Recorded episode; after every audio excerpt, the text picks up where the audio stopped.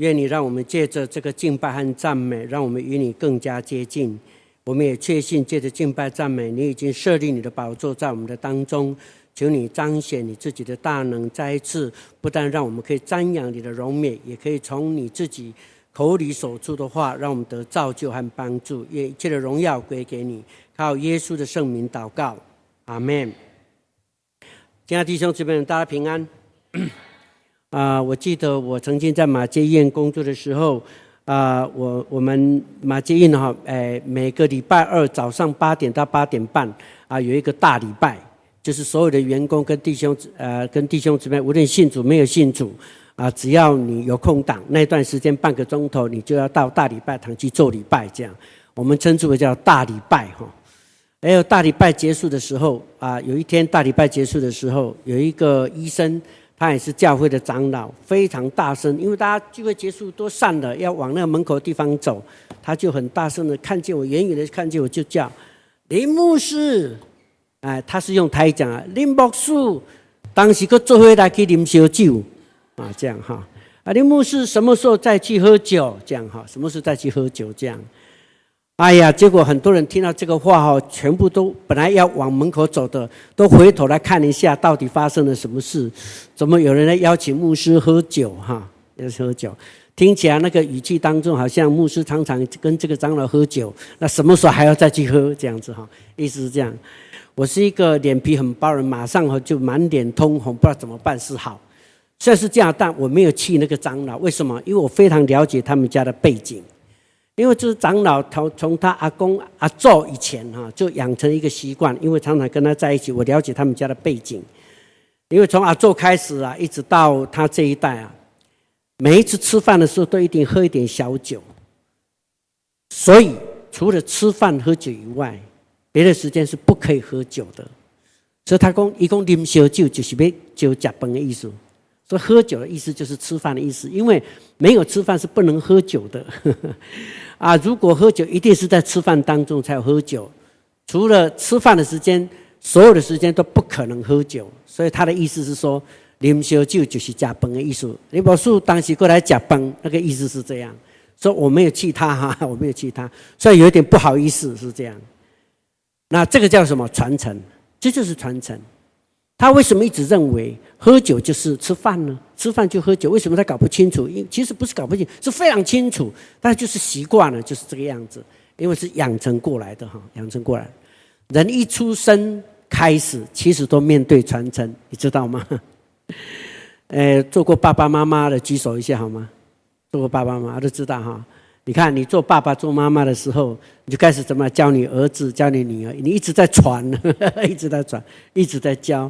我是客家人哈，我们客家人如果在教小孩子的，都是用客家话教孩子，啊，除了叫爸爸妈妈都很像以外，其他都是用客家话教，一定是这样。闽南人用闽南话教，泰雅族的人用泰雅族的话教他的孩子，一定都是这样。生活习惯也都是这样教，啊、我想，我不用再重复这些事情。其实，我们的所行所做的当中，在有有意无意当中，其实都在做传承的工作。你的行动、你的举止，孩子们都在学，旁边人也都在学，也都在看。这个就是传承。你不要把传承看着很不重要，其实传承太重要。时时刻刻、分分秒秒、常常也都会面临传承的问题。无论你是刻意的或是无意的，都在传承。我们现在坐在这个地方，我不知道大家会不会渐渐感觉到做礼拜有建立习惯啊。我大概都是坐在教会的第一排或是第三排的第几个位置，有没有？有时候会习惯。你当然，我告诉你，我们家是不明显的。欧美的国家有的那个教堂哦，都几百年，有没有？那个连续好几代啊，都在那个教会做礼拜，也都固定那一排。有的人是固定第一排，有的固定最后一排，有的固定中间第几排，很固定的。从阿祖、阿公、爸爸、孩子，一直到孙子，相信以后还会继续，都是坐在那一排。孩子一出生，一定带到教会来受洗，受洗完毕就在这个教会做礼拜，也都固定那个位置做。结婚的时候也在这个教会结婚，结婚完毕以后，他的孩他又生了孩子以后有孙子的时候，也是在这边受洗。也年纪大了以后死掉了，在这边举行告别式，一生都在这个地方。传承。有的是刻意的，有的是无意的，我们都在进行传承。传承真的很重要，也时时刻刻我们都要面临面临。你不是传，就是在承。什么是传承？有人说，就是从这一代移交到那一代的行为，那个叫做传承。传承可能有好的，可能也有不好的，这是值得我们注意的。好的，我们当然留下来。不好的，我们当然要改进。我们希望一代比一代更好，不希望一代比一代更不好，更不好。在传承的过程当中，你在做修剪的时候，并不会因为你把某一件东西修了，就影响到其他好的传承。不会的，仍然好的就是好的，不好的改掉了就没有了，就是这样，很简单。从传承里面，我们从圣经里面可以看到，亚伯兰跟罗德是一个很很典型的例子。亚伯兰的传承是很好，一代比一代更好，所以我们称之为上犹太人称上帝是什么上帝啊？亚伯兰的上帝、以撒的上帝、雅各的上帝，是啊。所以呢，以色列哈的百姓到现在，哎，就是遍满地面，哈 哈这我们就知道的。可是呢，我们看罗德的后代就不太一样了。罗德后来，他就跟索多玛、俄摩拉接近，哈，结果呢，糟糕了。上帝后来毁灭了索多玛、俄摩拉，他们就跑路了。跑路的时候，上帝跟他们讲说：“千万不能回头看。”结果他太太一回头看，就变成盐柱。啊，结果呢，罗德带了两个女儿，就逃离成功了，逃离成功了，来了一个山洞的地方。大女儿对对小女儿讲。哎呀，你看现在男人在哪里呀？不知道哪里找男人呐？哎，我们今天晚今天晚上把爸爸灌醉，我们从爸爸那来得到我们的后裔。结果大女儿就因此怀孕，就生了一个儿子，取名叫做摩押，就成为摩押的后裔。我们都知道摩押人是谁，我们都很清楚，是野蛮的民族。结果呢，大女儿隔了一天又告诉她小女儿说：“哎，我们今天晚上再把爸爸灌醉。”你要如何得到后裔呢？从爸爸得着，又把他灌醉，又跟他爸爸同房，后来又怀孕，生了一个儿子，后来成为亚门人的后裔，也是一个野蛮的民族。你看，就一代不如一代，一直一代不如一代，一直下去。后来摩押人跟亚门人完全被灭、灭绝了，被灭绝了。弟兄姊妹，好的传承跟不好的传承相差太大了。好的传承就会代代相传，而且会影响整个的世界。愿上帝帮助我们共同一起来思想传承的重要。我再讲一次，无论你是刻意的或是无意的，传承都在进行着。若是你是刻意的去经营，那么你的传承比较容易变成好的传承。所以我们当刻意的、努力的。来做传承的工作，如何做好它？我们今天所读的圣经就告诉我们，耶稣带来一个很棒的传承的典范，也就是优优良的传承的典范，就是耶稣的宣教传承。刚刚我们所读的圣经当中，耶稣顺着加利利的海边走，然后就看见的彼得跟安德烈在海里撒网打鱼，撒网打鱼。又继续往，然后耶稣就呼召他们，走来跟从我，他们就撇下了网，然后跟从耶稣去了。然后稍往前走，又看见了两个兄弟，一个是约翰，一个是雅各，他们跟爸爸还有雇工人一起在船上补网。耶稣告诉他们说：“来跟从我。”他们就跟从了耶稣，撇下了父亲跟雇工人，在船上，他们就跟随耶稣去了。从这个故事里面，你看起来很简单，事实上它的影响非常的大。对不起，我没有很正确的数字。今天全世界大概有将近八十亿吧，大概可能全世界大概八十亿的人口。根据统计，大概有超过四分之一的人口是信耶稣的人。哇，差不多二十亿耶，很恐怖哎，很大的数字哎。当初耶稣传福音的时候还。还很少人信耶稣，个位数字哈。现在变成那么多人信耶稣，为什么？是因为这个故事，是不是耶稣做了一件非常伟大的工作，因为耶稣知道他要传承，他的传福音不是自己做完就结束的，他要传承，他知道传承的重要性，所以他的呼召这四个人出来跟随他。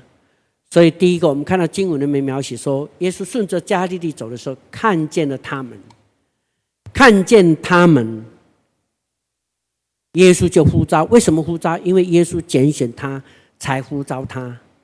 那为什么耶稣要拣选他？耶稣看见的是谁？是渔夫。看见渔夫，我想耶稣看见的渔夫，也是我们所看见的渔夫是一样的。但是耶稣看见的比我们看见的更多，因为他看见渔作为一个好的渔夫所必须具备的许多很重要的条件，比如说他要相当的忍耐，忍耐风，忍耐浪。忍耐大太阳，他有很多要忍耐的，他真的要学习忍耐，传福音也真的要忍耐，爱灵魂也真的要忍耐，关心别人真的要学习忍耐。哇，这个特质好重要。他还发现，哇，原来渔夫，哇，他很会抓住机会。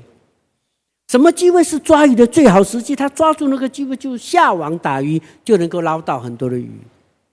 什么时候不要浪费时间，不要去打鱼，因为说没有鱼。他知道，他抓住机会，看准了，定睛在这件事情上，非常的准确，很准确的。传福音也是一样，我们也需要这样的精神。我们再看看这个渔夫，还有一个很重要的特质是什么？他会躲起来，他会隐藏自己。打鱼的时候，他不要让鱼看见自己，把它藏起来，才能够好好抓到鱼。非常聪明了，有很多的特质，耶稣都看见了，这是传福音所需要的，所以耶稣就拣选渔夫来成为他的门徒。耶稣不是要看见渔夫，哇，他没有读过什么书，他没有什么财财力，耶稣不是看这个，也没有看见他官位多大，他的权力多大，耶稣不看见看这个，耶稣看见他将来可能成为怎样的人。所以耶稣就拣选他们，然后呼召他们来跟从我，他们就来跟从了耶稣。跟从了耶稣以后，我们就看见马太、马可福音第一章二十一节以后，一直到马可福音的最后一章，这整段就在做什么？就在讲一件事情：耶稣在训练这十二个门徒，做榜样给他们看。耶稣怎么说话，怎么行事，怎么医病，怎么赶鬼？耶稣怎么传福音？都让这些门徒摆在他们的面前，操练他们，训练他们，做给他们看，让他们好好学习，然后来差遣他们试试看。所以耶稣曾经两个两个差遣他们出去，然后赐给他们圣灵的权柄，让他们可以制服污鬼，他们就出去传福音了。他们经历看看，一直到最后耶稣。钉十字架死复活以后，向门徒显现，在约翰福音里面很清楚的描写说，耶稣向他们显现，就对他们说：“愿你们平安，愿你们平安。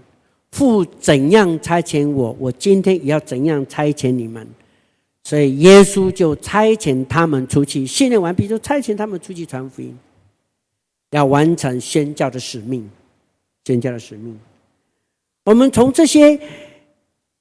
经文里面，我们发现一件很重要的事情：耶稣的拣选，就是因为耶稣看见了；耶稣的呼召，就是来跟从我；耶稣的训练，就是你们要学像我的样式；耶稣的差遣，就希望你们要做我所做的。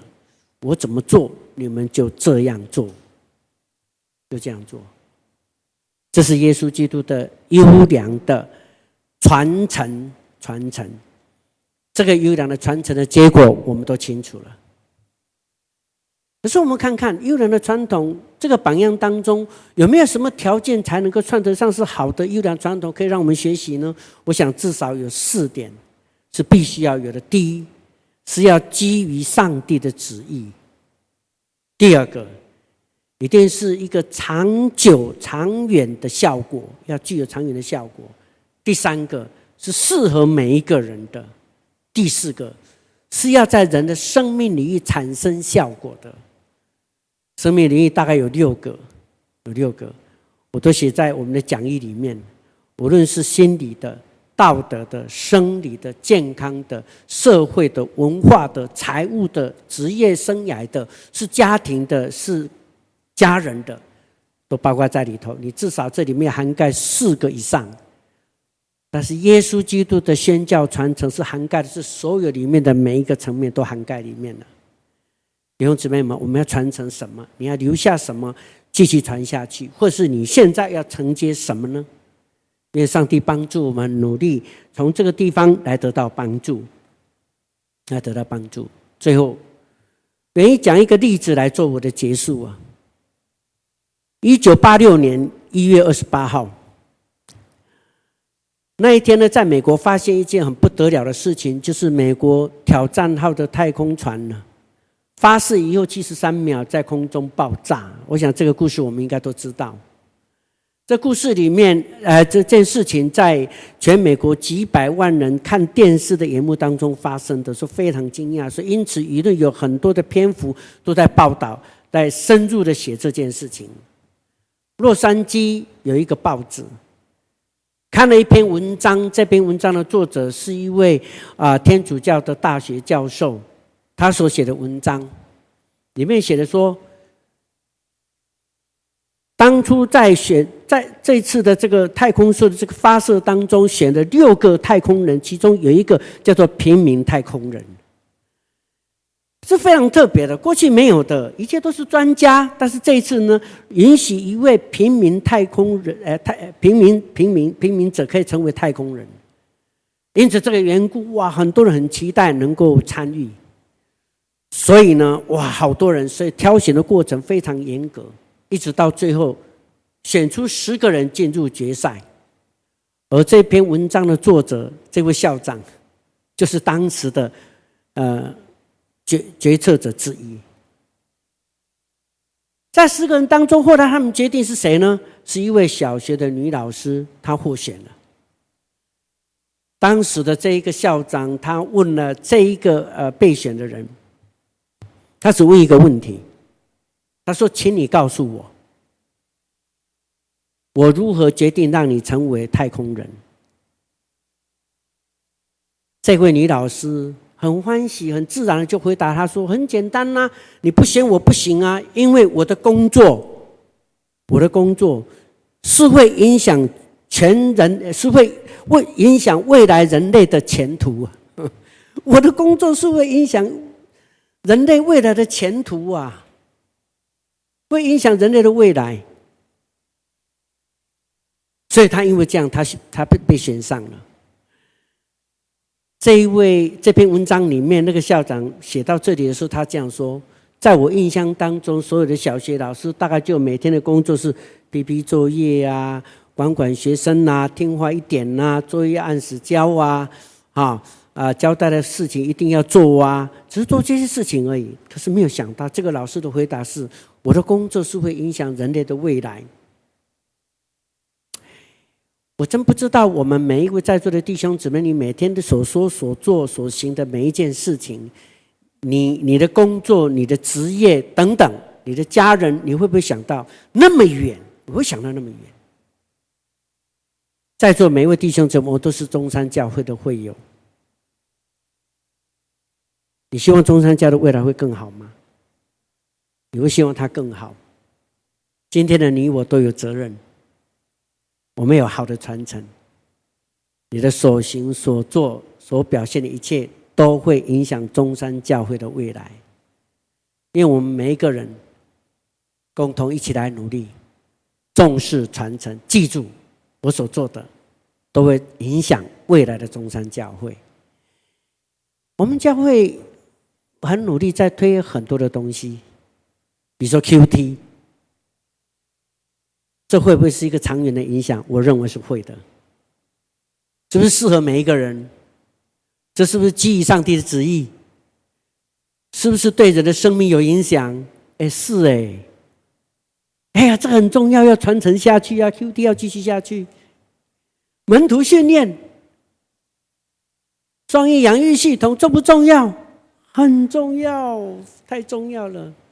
它是不是基于上帝的旨意？是。是不是影响每一个人？是不是有长远的影响？是不是对生命有有帮助？是。若是，我们应该投入。敞开小组很重要。那四个条件有没有？有。努力继续传承下去。这次的青年大会，很多弟兄姊妹很感动。我我自己参加，我真的心里非常感动。好多年轻人跪在神的面前忏悔、认罪、悔改，哇！我好激动，我好激动。我希望我们大家为他们继续祷告，帮助他们，让他们能够继续来传承教会优良的传统。愿神来祝福，愿神来祝福。我希望我们中山教会未来是前途光明的，是会越来越好的。无论是质，无论是量，是会越来越棒的。盼望你我每一个人共同一起来奔跑这条传承的道路。我们一起低头来祷告。主耶稣，谢谢你恩典，给我们这段宝贵的时间来思想你的话。愿你的话成为我们脚前的灯，路上的光，照亮我们前面的道路，让我们越走越光明，越走越平顺，越走越看见上帝你的荣耀。主啊，求你大大祝福我们在座的每一位弟兄姊妹，让我们愿意在神的面前跟随你的脚步，走这条永生的道路。靠耶稣的圣名祷告，阿门。